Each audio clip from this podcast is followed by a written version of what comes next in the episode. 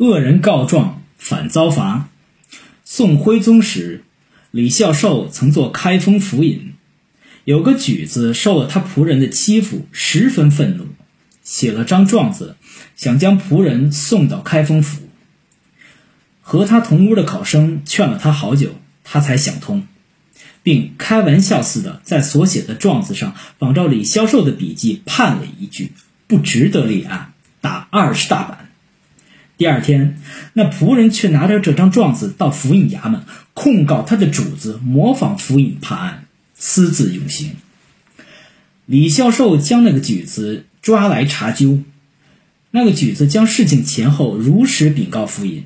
李孝寿幡然猛醒，说道：“你下的判语正合我意。”应衙役将那个刁仆打了二十大板，要他向举子认错。此后，开封府数千个举子家，没有一个仆人敢于放肆的。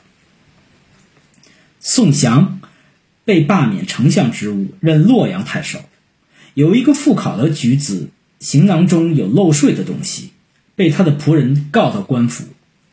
宋元宪说：“举人来应考，怎么可能不携带些东西？不可以深究其罪。”而奴仆动不动就控告主人，这种风气绝不可助长。将那个举子送到税院罚两倍的税金，却将那个仆人之罪送去充军。